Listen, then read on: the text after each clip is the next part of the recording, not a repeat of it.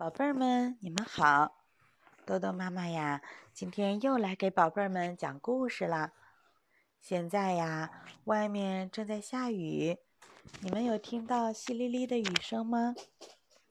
那么，在这么温柔的雨声里，豆豆妈妈要给宝贝儿们讲的故事叫《狐狸打猎人》。宝贝儿们听到豆豆妈妈说的这个故事题目，是不是会问：狐狸怎么能打猎人呢？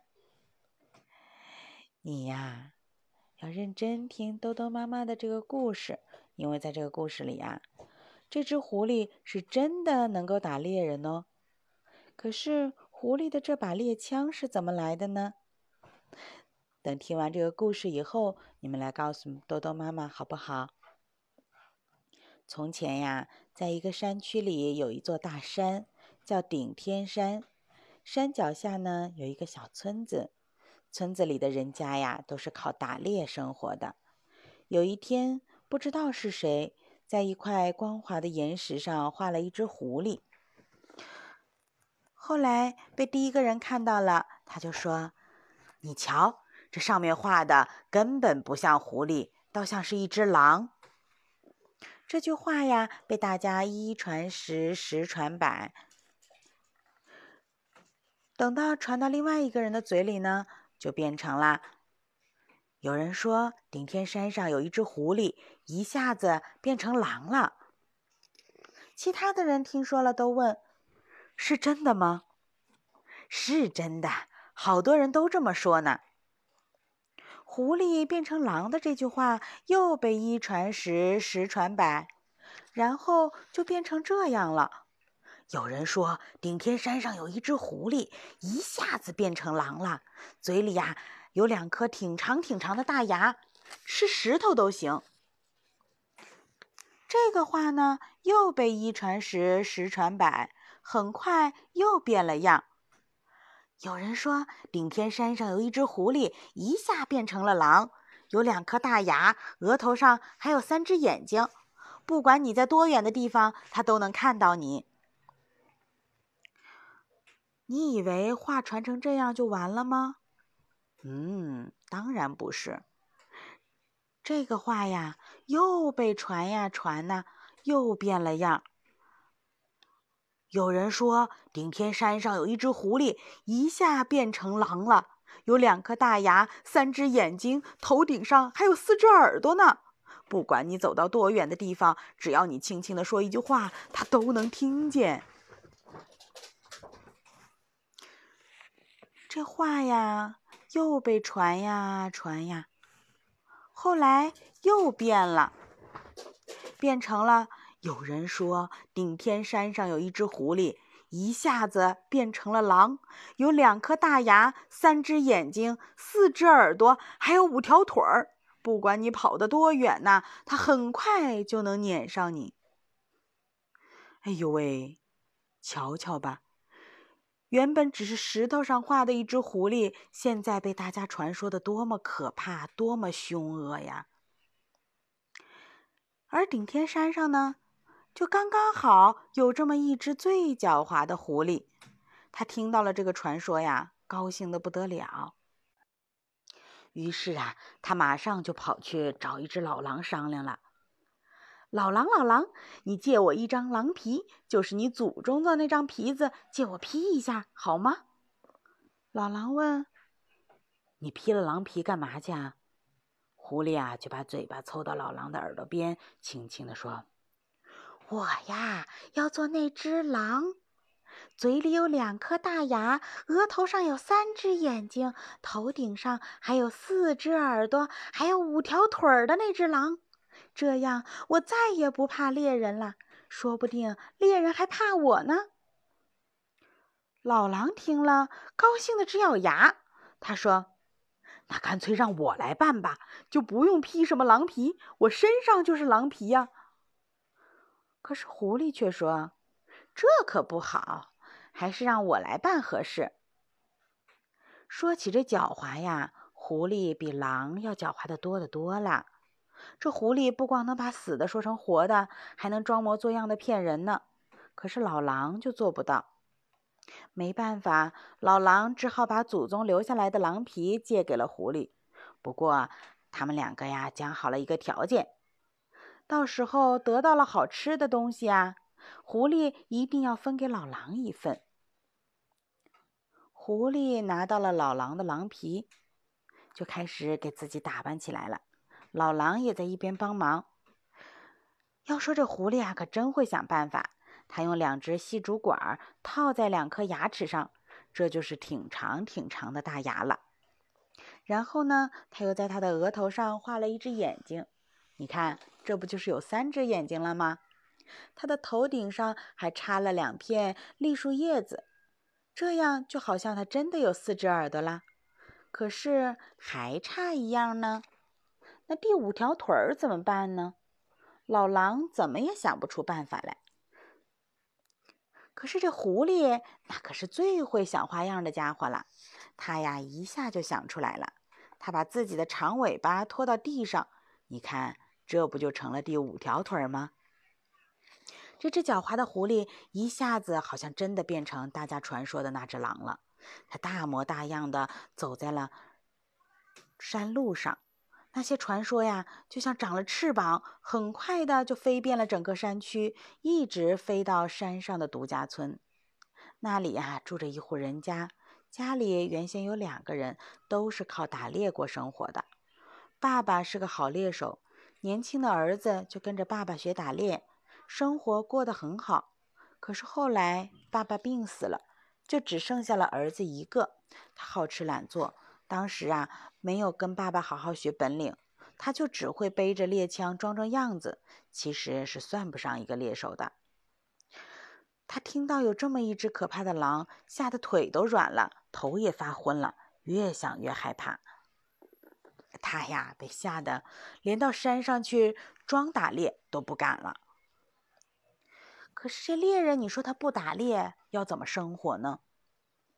冬天呀，刮过一阵呼呼叫的西北风，接着就下大雪了。雪花像睡眠絮那样从天上飘下来，飘下来，盖住了山谷，盖住了山顶，到处都是白茫茫的一片。这可正是打猎的好时光啊！这个懒猎人，他想上山，可是又不敢。他总是忍不住的想。要是真碰上那么可怕的一只狼，那该怎么办呢？可是他又想一想，顶天山有这么大、这么高，上山的路有那么多条，其实也不一定会遇到吧。于是，当他饿得受不了的时候，他就带了一些干粮，背起了猎枪，出门去打猎了。他呀，还特意给自己挑了一条最宽、最大的山路。他想，狼总是要躲在小路上的。可是，万一狼真的在大路上，就是碰到了，哎，在这个大路上呢，逃起来也会方便一些呀。他一步一步走上山，还没有到半山腰，远远的就听到了一种叫声，一下像狐狸叫，一下又像狼叫。他呀，吓得全身的汗毛都竖了起来，腿都发抖了，脚步也跨得慢了。他猜想啊，这就是那只狐狸变的狼，要不怎么会一下子是狐狸叫，一下子是狼叫呢？可是他左瞧瞧，右瞧瞧，都没看到影子。他想起这只狼有三只眼睛，难道是真的看到他了吗？再听听，又没有声音了。于是他壮起胆子，又往山上走了走。可是忽然又听到刚才那种叫声，他往四面瞧瞧，还是没有瞧到这只狼。这时候他又想起，传说这只狼有四只耳朵，不管人在哪儿，他都能听到你的脚步声。天哪，难道这只狼真的听到了他的脚步声吗？他很害怕，非常想退回家去。瞧一瞧四周，都是闪着荧光的白雪，却根本没有看到狼。于是，饿着的肚子又让他壮起了胆子，继续上山。山路越走越陡，越走越狭窄了。他走的身上热乎乎的，想要找个地方歇一歇。不经意的抬头往前一望，天哪！一只狼！他知道他真的碰上了这只最可怕的狼了，于是他连再看一眼都不敢，就赶紧转过身子想要逃跑。偏偏他的两条腿抖得直不起来了，就像被钉子牢牢的钉在地上一样。他赶快扑倒在山路上，爬着逃。可是手也抖得厉害，一点儿都不听他使唤。这段山路啊，又陡又滑，他的手攀了个空，就咕噜咕噜的往山下滚了下去，一直滚到了半山腰，被一棵松树树枝给勾住了。他翻身爬起来，抬头望望，已经滚了很长一段路，可是那只最可怕的狼还站在山路上。那个样子可太可怕了！什么两颗大牙、三只眼睛、四只耳朵，还有那第五条腿儿，他相信他自己都看得一清二楚了。他很想把猎枪背好，逃得快一些，可是，一摸背上，糟了，猎枪丢了。那肯定是他滚下山来的时候丢掉的。猎枪就是猎人的命啊！一个猎人没有猎枪怎么行呢？可是他现在哪还有心思管什么猎枪？怎么能逃得快才是他最想的。他浑身发抖，没有办法跑，只好还是扑倒到地上往前爬。爬着爬着，好不容易爬回了自己的家门口，就躺在床上，吓得再也不敢动了。狐狸和老狼看到猎人逃跑的样子，笑得嘴都合不上了。他们呐，不光看了猎人的笑话，还捡到了一支猎枪。要说起这支猎枪，过去他们一看到就害怕的，可是现在就不用怕了。他们碰碰枪口，摸摸枪托子，也不知道这猎枪是怎么用的。正摸来摸去的时候啊，老狼不知道怎么碰了一下。就听到“砰”的一响，一颗子弹从枪筒里飞了出去。这子弹穿过树林子，在山谷里发出一阵清脆响亮的回声，就变得无影无踪了。老狼以为枪里面还有子弹，就使劲的碰啊摇啊，可惜枪里什么都没有了。狐狸和老狼心里都很懊悔。要是留着这颗子弹打打黄麂子，打打野兔多好！哪怕就是打到一只山雀也是好的呀。他们捧着这支空的猎枪直发愣。狐狸的诡计总是最多的。他对老狼说：“有了这支猎枪也挺好，我们呐可以吓唬吓唬那些黄麂子、野兔，就是碰上老虎、豹子也不用害怕了。现在。”应该是他怕我们了，于是他们就扛着这支空猎枪，在山上跑来跑去的显威风。我们再来看看那个年轻的懒猎人吧，他呀回到家里，吃也吃不下，睡也睡不着，整天的坐立不安呐。窗外一片树叶子掉到地上，他听到了都要被吓一跳。他呀，疑心自己早就死了，因为那只狼实在是太可怕了，怎么会放过他呢？说不定他早就被那只狼吃掉了，现在留下的可能只是他一个灵魂而已。有人说过，人死了呀，灵魂还是会说话和走路的。其实他也知道这是迷信，可是啊，他总是弄不明白呀。于是他越来越不放心。就去找远村里的一个老猎人。那个老猎人呢，是这个山区里最有经验的猎手了。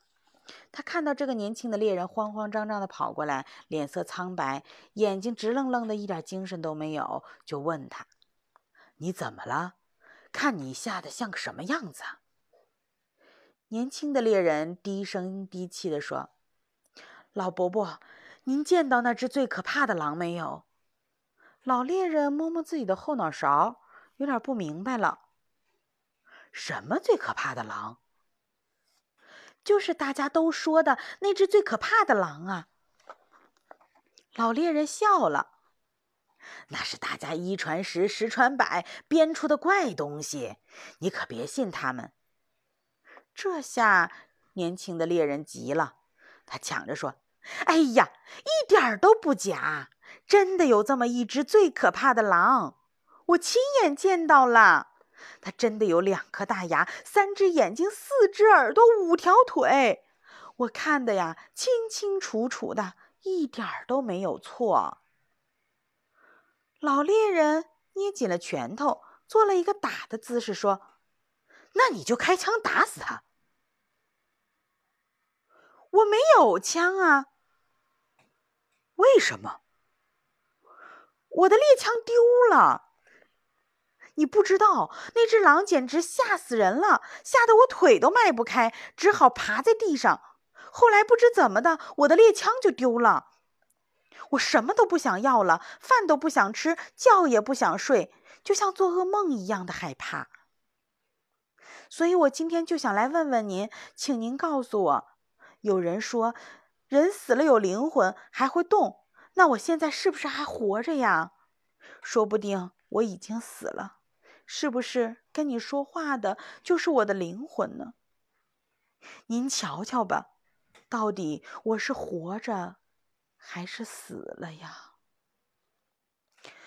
老猎人本来很严肃的听着年轻人的话，可是听完了，他哈哈大笑起来。他很正经的说：“一个猎人丢了自己的枪。”还吓成了你这个样子，活着也好，死了也好，都一样。我看呐，你还是别再去想那只最可怕的狼了，那是人家瞎编的，谁都没见过。可是我早见到了呀。哎，不是的，你是看错了。年轻的猎人还想说些什么，可是最终他都只是嘴唇动了动，什么都没有说。他皱紧了眉头，苦着脸，慢吞吞地跨着步子回家去了。狐狸听说这个猎人害怕的不行，胆子更大了。他和老狼扛着空猎枪在山上跑了一圈儿。黄脊野兔跑得快，本来就不容易抓到。要是枪里有子弹，砰的一下，不管黄脊野兔跑得多快多远，自然都会送到他们嘴巴里来的。哎，要说这空猎枪啊，到底是不顶事儿。要是真的碰上老虎、豹子，他们本来心里挺害怕的，万一老虎、豹子猛扑过来，那才死的冤枉呢。狐狸和老狼越想越觉得不是个办法，于是他们决定再去找年轻人要子弹。这一回呀，狐狸又扮成了那只最可怕的狼，扛着一支空猎枪，大摇大摆地跑到年轻的猎人家来了。咚咚咚，狐狸敲了三下门。年轻的猎人问：“谁呀？”狐狸笑眯眯地说。我就是山上那只最厉害的狼，你忘了？年轻的猎人一听到那只最可怕的狼找上门来了，吓得浑身发抖。他砰的一下跳到了床上，紧紧地抓起被子蒙住了脑袋，连呼吸都不敢出声音了。狐狸跑到窗口边，往里一望，哈哈大笑。你怕什么呀？只要你给我子弹，我就不吃你了。猎人钻在被子里，抖得更厉害了。你要是在旁边呢，都能听到他的牙齿，他身上的骨头都抖得咯咯咯的响。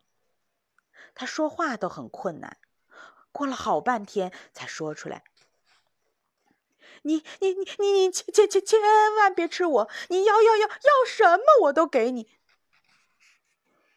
狐狸站在窗外边说：“那你快把子弹给我吧。”可是猎人还是不敢露出头来瞧一瞧，他只是闷在被子里说：“你、你、你、你自己拿吧，子弹都都都都都都都在那面袋袋子里呢。那么袋子在哪儿呢？袋袋袋袋袋袋子放在箱箱子里面。箱子呢？箱箱箱箱子在在在在在床后面。可是我进不来呀。你你只要把把门往上一一提就能打开了。狐狸真的进屋去了。他从年轻人的箱子里拿到了沉甸甸的一袋子弹，他高兴极了。这一回有枪还有子弹，就是见了老虎的爸爸，呵呵，也不用逃命了。他背起了子弹袋儿，瞧了一下年轻的猎人。好家伙，这猎人还在那咯咯咯的发抖呢。狐狸暗自好笑，就捂着嘴，急急忙忙的跑出去了。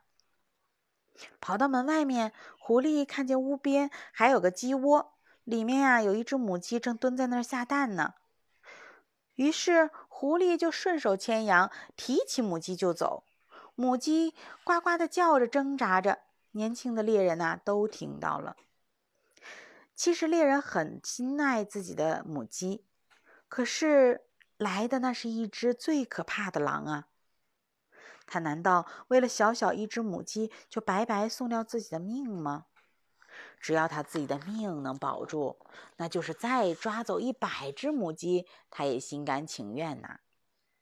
于是，狐狸背着满满一袋子子弹，又捉着一只母鸡，得意洋洋地上山去了。狐狸和老狼从猎人那里拿到了子弹，真是高兴得发了狂。他们蹦啊跳啊，简直都要开庆祝大会了。可是高兴了一阵子，马上又不高兴了。原来呀，他们不知道子弹该怎么装进枪里去。往枪口塞吧，不行；往枪肚子里塞也不行；往枪托子里塞根本行不通。他们想来想去，都想不出办法。老狼沉不住气了，他对猎人说。我肚子实在饿了，实在等不及，干脆我跟你一起去把那个猎人吃了吧。狐狸心想，要是吃掉了年轻的猎人，对他可是一点好处都没有。于是他合计了一下，说：“嗯，这样吧，这回你扛着枪下山，把那个猎人抓来，就说我们大王要你去办一件事儿，你只要狠一些，他就会跟你来的。”我在半路上等着，他一见到我的打扮，就会吓得趴在地上爬。我要他干什么，他就干什么。要是他不肯帮我们装子弹，你再吃掉他也来得及。老狼想想，这话还挺对的，于是他就扛起枪，真的去抓年轻的猎人了。老狼到了年轻人的家，敲了三下门，咚咚咚。年轻的猎人发出了颤抖的声音，在屋里问：“谁谁呀？”老狼装的粗声粗气地说：“快出来！我们那个有两颗大牙、三只眼睛、四只耳朵，还有五条腿的大王要你去一趟。”年轻的猎人一听到是这只最可怕的狼要他去，又倒在床上咯咯咯的直哆嗦了。他抓起被子蒙住脑袋，这一回呀，吓得他连话都说不出来了，只会啊啊啊的直嚷。老狼把门一提，进屋去了。他恶狠狠地抓起了床上的猎人，要猎人自己跟着他上山。猎人睁眼一瞧，天哪，这只狼都这么可怕，他还敢见那个大王吗？他啪的跪在地上，求老狼饶命。可是老狼根本不理。一把抓住猎人的肩膀，拖着就走。年轻的猎人吓得脸色发青，额头上和鼻子上冒出豌豆大的汗珠，连站都站不住。只听到他的上下牙齿抖得咯咯咯直响。可是他说什么都没有用，只能被老狼压着上山去了。走到半路上，他抬头一望，天哪，不得了！那个大王又站在前面了。年轻的猎人吓得两腿一软，就倒了下去。这个时候，忽然听到“砰”的一声枪响，老狼倒在地上了。年轻的猎人听到枪响啊，还以为是大王开了枪把他打死了呢，一声不吭的就晕了过去。可是接下来又是“砰”的一声枪响，那个所谓的大王也倒在地上了。可惜这个时候啊，年轻的猎人早就晕了过去，他什么都不知道。等到大王也倒在地上，从一棵大树后面钻出一个老猎人来，他握着还在冒烟的猎枪，向那个自称大王的最可怕的狼跑过去。他提起一条狼腿来抖了一下。只看见那张老狼皮、细竹管、栗树叶子这些东西都稀里哗啦的掉下来了。老猎人扬起脸来，哈哈大笑。那么那个年轻的猎人呢？他呀，还是一动不动的躺到地上。他到底是活着还是被吓死了呢？那就不知道了。其实啊，老猎人。早就说过的，一个猎人丢了猎枪，在野兽面前只会发抖，那么就算活着也跟死掉一样的了。好啦，故事讲完了，宝贝儿们。那么你们现在知道狐狸和老狼的猎枪是哪儿来的了吗？在这个故事里，你们觉得？这个年轻的猎人，他最后是活着还是死了呢？通过这个故事，你们懂得了什么道理没有呢？好的，今天呢，故事就讲到这里。小宝贝儿一定要好好想想豆豆妈妈最后的这些问题哦。让我们下次再见，晚安。